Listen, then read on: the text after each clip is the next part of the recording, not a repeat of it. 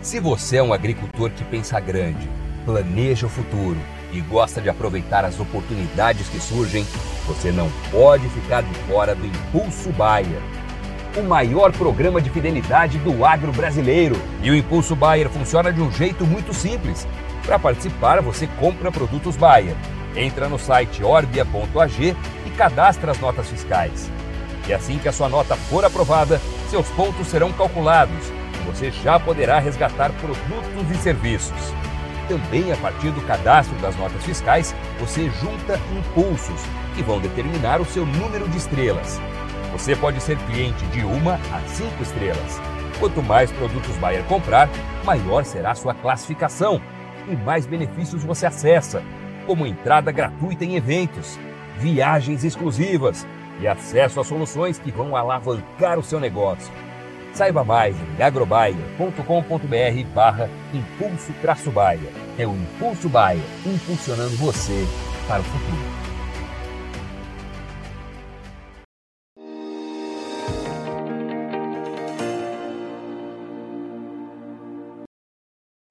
Olá, você que nos acompanha aqui pelo Notícias Agrícolas, eu sou Letícia Guimarães e a gente começa agora mais um boletim sobre o mercado do boi gordo.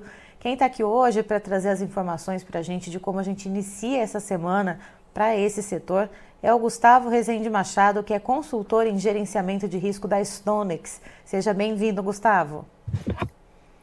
Oi, Letícia, muito bom dia, muito bom dia a todo mundo que nos ouve. Gustavo, como que a gente dá início a essa semana? A gente sabe que geralmente uh, os negócios vão meio na lentidão, mas qual que é a percepção que a gente tem tendo em vista o andamento da semana passada? Como é que a gente dá continuidade então a esta semana? Exatamente. Essa semana eu vejo que a gente, a gente começa com uma certa estabilidade. Eu já vi negócio hoje em 240 aqui no estado de São Paulo, mas pode ser que siga a mesma toada que seguiu na semana passada. Na semana passada a gente já viu tentativas de compra com preços um pouco menores, tá? É, a gente tem alguns fatores que estão querendo mudar aí no mercado que podem começar a querer fazer o equilíbrio de preço vir até talvez um pouco mais para baixo no, no mercado do boi.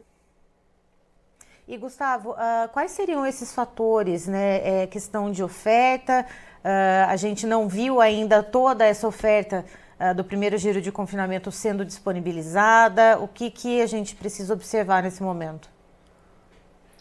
Pois é, exatamente. Olha, tem um ponto que a gente tem batido muito aqui, que o que tem mandado muito, a maior volatilidade do mercado boi tem vindo pela oferta.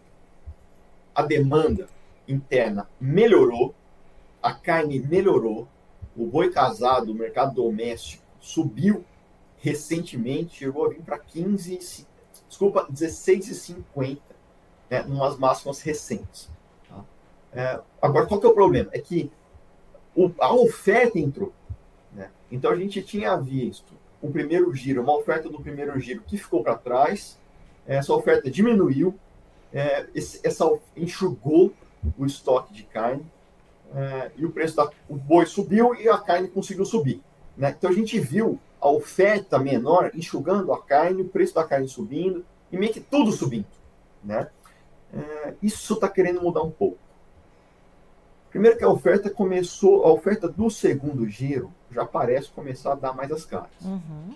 Quando o preço do boi começou a subir, é, o pecuarista começou a segurar mais esse animal. Porque tinha capacidade de colocar mais arroba nesse animal. Eu falei, opa, peraí, eu vou fazer o seguinte, então, mesmo eu vender um boi com 20 arrobas no preço que está agora, se eu segurar mais um mês, eu coloco mais uma arroba, uma arroba e meia nesses dias agora e vendo mais arroba mais caro. Então foi isso que todo mundo, muita gente fez. Né? Só que parece, é, é, quando a gente olha agora as escalas de abate, elas já andaram. Então parte dessa oferta está começando já a chegar, está saindo das propriedades e está começando a preencher as escalas de abate. As escalas de abate começaram querendo um pouco, essa maior oferta de carne nessa segunda metade de mês está querendo fazer o boi casado também recuar. Então a gente já começou a ver uma carne um pouco mais. É, caiu já para 15,50. Tá? É, e, aí, e aí é claro que as tentativas de compra também diminuíram. Por enquanto, eu ainda vejo uma certa estabilidade de preço. Dependendo da região que quem estiver nos ouvindo é, estiver, vai poder sentir um mercado mais estável ou de repente até alguém deve estar falando, pô, aqui na minha região realmente tentaram comprar mais barato essa semana. Então, assim, o que me preocupa é o que, que vai dar o tom daqui para frente. Né? É, se essa oferta do segundo giro entrar muito concentrado. É isso que mais me preocupa agora esse mês de novembro. Tem o feriado, dia 2 de novembro, que pode até segurar um pouco as pontas, né? É, menos dias para o frigorífico conseguir comprar boi. É, é, um, é um período que pode reunir mais as famílias, os amigos e, e até melhorar um pouquinho, pontualmente, o consumo de carne, tá? Mas, no geral, o mês de novembro me preocupa um pouco quando a gente olha para a oferta, já que é a oferta que tem precificado tanto. Tá? E, Gustavo, quando a gente olha pelo lado da demanda, é, como que a gente consegue perceber essa demanda sazonal agora de final de ano aqui no Brasil? Como que a gente consegue perceber a questão das exportações? Uh, isso pode corresponder de alguma maneira a essa oferta que pode vir agora no mês de novembro? Então, é, para dezembro, já tem já essa demanda interna, principalmente, é um fator positivo. Final do ano é sempre período de, de, de maior consumo de carne bovina. Né? É, então, o, o, dezembro tende a ser melhor pelo período das festas. Então, ainda que eu acho que dezembro também pode ter uma oferta de gado, eu acho que essa oferta de dezembro é provavelmente a oferta de dezembro pode ser menor do que novembro. E a demanda em dezembro pode ser melhor que a demanda de novembro. Tanto é verdade que quando você olha para a bolsa hoje, você, a bolsa está colocando preços mais altos em, em dezembro do que em novembro inclusive um preço mais alto em dezembro do que em janeiro. Então, assim, só para aproveitar e falar como é que está agora, a gente tem um novembro, nesse momento, em 200, último negócio, 242,90, o novembro, um dezembro em 243,50, 60 centavos mais alto, e um janeiro em 242. Um janeiro já é um pouquinho mais baixo. E... Então, você tem o um mercado colocando Uhum, pode sim, desculpa. Não, perdão, perdão, continue o raciocínio, Gustavo. Não, que se realmente hoje, quando a gente olha para a bolsa que reúne né, essas expectativas e precificam elas, e está precificando o pico, o preço mais alto em dezembro. Tá?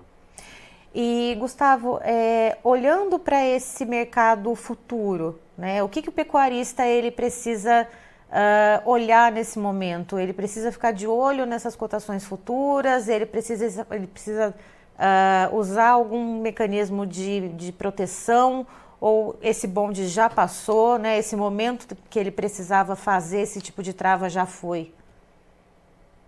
Não, eu acho que esse momento não passou ainda não, né? Muito pelo contrário. É, você tem bolsa hoje com preços mais altos do que a gente tem no físico.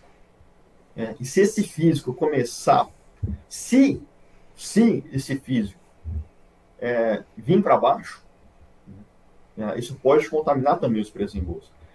Então, a verdade é que o que, a gente mais faz aqui no Stonix? A gente faz muito menos essa. A gente não quer acertar o mercado. A gente não quer acertar o que vai acontecer. Para nós é muito mais difícil acertar o que vai acontecer do que acertar a conta. Então, o pecuarista, eu acho que nesse momento tem que ver a conta dele. E, e, e tá, quanto que eu tenho animal? Eu tenho animal que vai sair em novembro? Eu tenho animal que vai sair em dezembro? Eu tenho animal que vai sair em janeiro? Se eu vender nesses preços, todo mundo que está ouvindo a gente, se vender o boi, agora, por exemplo, em 242 reais, sabe quanto, de, quanto vai ser a mais? Quanto dinheiro que vai ganhar? Então, para nós, essa é a grande pergunta. Se eu vender nesse preço que está em bolsa agora, dezembro, a 243,50, quanto dinheiro que eu ganho? Ou é. seja, para além Sabendo de olhar isso. o preço, uhum. olhar a margem, né? Olhar, botar na ponta do lápis custo de produção, custo de confinamento, colocar tudo ali certinho, olhar para a margem dele para além do preço que está ali na bolsa, é isso? Exatamente isso. Tá? Porque assim, na verdade, esse preço em bolsa, ele sozinho, não significa nada. Né? Ele vai representar uma margem maior ou margem menor, dependendo né, da região que está cada grupo, cada pecuarista, dependendo do custo de cada um. Então, assim, até, por exemplo, fazendo uma conta bem simples. Vamos considerar que ele, ele ele está pagando, vá, 235 reais no boi magro. Tá? Eu estou considerando 235. Se eu considerar um animal de 12 arrobas, é, dividir aqui por 260. Eu estou falando do animal de 235 vezes 12, 2.800 reais por cabeça. Eu acho que é uma média, assim, meio. Eu sei, aqui em São Paulo é mais caro do que isso. Mato Grosso do Sul, eu sei que é mais caro do que isso. Mas às vezes em Goiás, no Mato Grosso, ele até comprou esse animal mais barato. Né? Esse animal que está no coxo agora foi comprado antes. Então eu acho que a gente pode considerar um 235 um animal de 12 arrobas. Tá? Se ele considerar, se a gente considerar que ele tem uma arroba produzida de 205 reais, então no confinamento ele vai gastar 205 reais para produzir uma arroba. Eu também sei que tem regiões que isso é 210, e eu sei que tem muitos lugares que está muito abaixo disso. Então, se eu fizer 205 vezes as 7 arrobas e dividir tudo isso por 19 arrobas, que é, é as 7 que ele produziu e as 12 que entrou, o break-even dele é 223. Os 223 menos a bolsa que está agora em 243 reais, ou né, 243 é São Paulo. Pode até tirar 10 reais de diferencial de base. Então vamos falar 233 é ganhar 9 reais por arroba. Vezes as 19 arrobas é ganhar 170 reais por, por boi. Então, o que, que eu tô, essa conta que eu estou falando é, tá, eu estou considerando um boi magro de 235 reais, uma arroba produzida de 205 reais. Eu estou olhando para a bolsa, eu estou descontando um diferencial de base, eu estou fazendo essa conta e estou chegando à seguinte conclusão. Se eu vender bolsa agora, eu travo 170 reais por boi. E aí eu vou ver se isso é bom ou não. É muito? É pouco? No geral, eu acho que todo mundo vai achar que é pouco. Então, se isso for pouco, então peraí, então ou eu tenho que diminuir o custo do meu estoque, ou eu tenho que melhorar o meu custo de nutrição, ou eu tenho que diminuir a minha operação, ou eu tenho que apostar que esse boi vai subir. Não dá para fazer, então, não dá para fazer aquela coisa assim de, de vender um tantinho ali nesse preço que tá, esperar um pouquinho. Ou, exato, ou eu vou, vou fazendo média. Vou fazer um pouco, eu vou fazer 10% do meu volume, vou fazer 15% do meu volume, vou fazer 20% do meu volume. Se o mercado subir, eu faço mais com médias melhores. Então, na verdade, que assim, é olhar para o que a gente tem hoje em bolsa, fazer a sua conta, falar, esse preço aqui, quanto dinheiro, qual que é a margem que eu consigo? Né? E, e, e tomar decisão. Né? Eu vou, eu vou travar esse preço, eu vou esperar, eu vou fazer um pouco, eu vou tentar. Poxa, vou tentar ser o mais, mais competitivo aqui no meu custo por ter para dentro. Então, é, hoje, no geral, as contas nesse preço em bolsa não estão excepcionais. Elas não, elas não estão excepcionais. Mas elas estão é, elas estão competitivas. Esses 243 hoje, dependendo do custo de produção, dos estoques, mas assim, é, a gente consegue é, ganhos que são dentro da média. Bom, e tendo em vista aquilo que você falou, né, de uma possível entrada uh, de uma oferta, dependendo da concentração dessa oferta do segundo giro, isso pode derrubar um pouco os preços, né? Então, o pecuarista precisa ficar bem de olho em como que está esse andamento de preços na bolsa e botar tudo as continhas dele na ponta do lápis, né? É, eu acho que sim, que a gente olha muito para risco de mercado, né? A gente olha muito para o que pode dar ruim, né? É, o que, que eu acho que pode dar ruim? É a oferta entrar de maneira muito concentrada. Né? Então, é, tem até uma outra provoca, provocação que eu faço, é quando a gente olha para novembro, dezembro, vai ter mais ou menos boi do que tem hoje. Porque se for ter menos boi, pô, maravilha. Né? Esse, esse, esse preço vai continuar subindo. A bolsa está certa. A bolsa está certa colocar um preço mais alto para os próximos dois meses. Mas se tiver mais oferta para frente? Então, para a bolsa estar tá certa e esse preço continuar subindo, você vai ter que ter uma demanda muito maior que você tem hoje. Né? Porque se a demanda, se o consumo continuar igual e entrar mais oferta, a bolsa está errada. E nesses 243 pode ser que a gente não tenha na frente. Por falar em demanda, você falou que as escalas andaram um pouquinho. Quanto que a gente tem de média de dias de escala de abate, Gustavo? Semana que vem para São Paulo está em oito dias. Então, assim, essa semana está feita, o Figueiredo está fazendo para semana que vem. Só que tem um feriado, então ele, ele, ele fecha a semana que vem com mais facilidade. Tá certo. Gustavo, muito obrigada pela sua participação aqui com a gente. Você e todo o time da Stonex, das mais diversas áreas do agronegócio, são sempre muito bem-vindos aqui com a gente. Eu que agradeço o convite de vocês. Um forte abraço para todo mundo e excelente semana.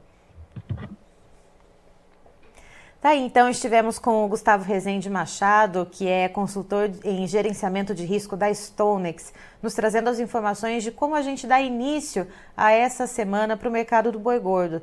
De acordo com ele, os preços ainda caminham uh, com uma certa estabilidade, mas há alguma pressão baixista rondando o mercado do boi gordo isso porque existe uma dúvida da entrada de boiadas do segundo giro de confinamento agora para o mês de novembro.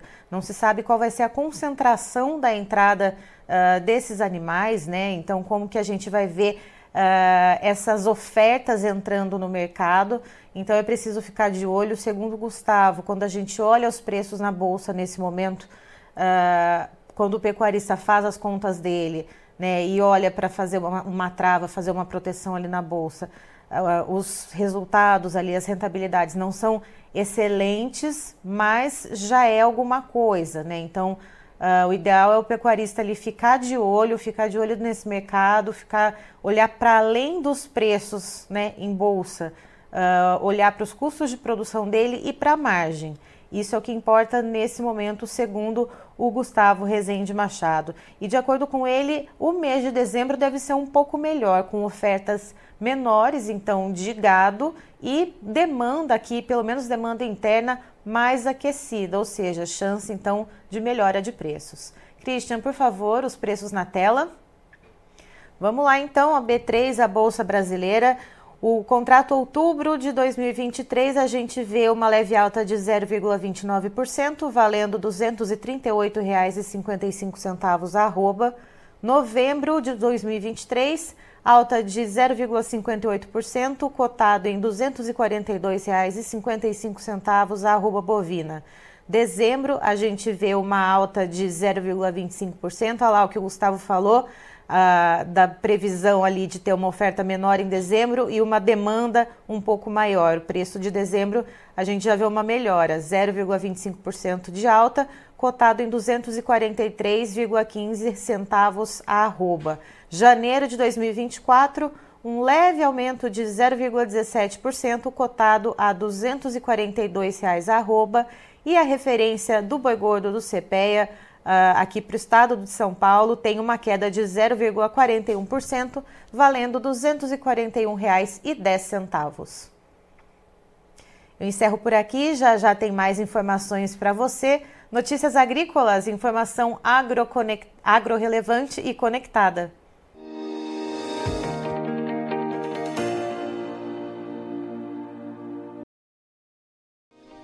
Se inscreva em nossas mídias sociais no Facebook, Notícias Agrícolas. No Instagram, arroba Notícias Agrícolas. E em nosso Twitter, arroba Norteagri. E para não perder nenhum vídeo, não se esqueça de nos acompanhar no YouTube e na Twitch, Notícias Agrícolas Oficial.